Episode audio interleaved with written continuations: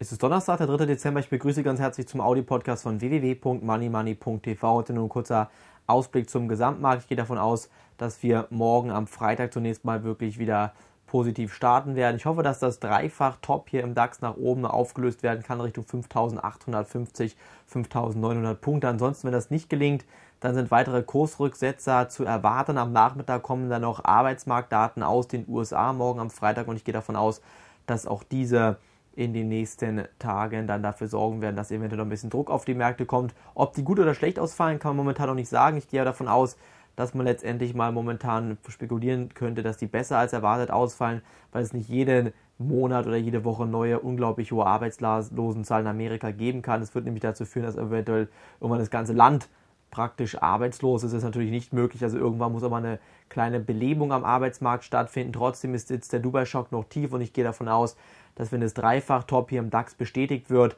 dann gibt es erstmal fallende Kurse. Dementsprechend seien Sie bitte vorsichtig. Auch beim Goldpreis vorsichtig bleiben. Auch hier drohen eventuell mal einige Korrekturen und dementsprechend mal Optionsscheine beim Gold absichern. Jetzt bitte auf jeden Fall zur Money Money Sendung anmelden. Heute am Donnerstag kommt eine neue Money Money Sendung für unsere Abonnenten raus. Und am Samstag können Sie reinschauen. Bitte reinschauen. www.moneymoney.tv von mir. Am Donnerstag war es das heute jetzt hier. Schon morgen am Freitag geht's weiter. Danke, dass Sie reingehört haben. Tschüss, bis dahin. Auf Wiederhören.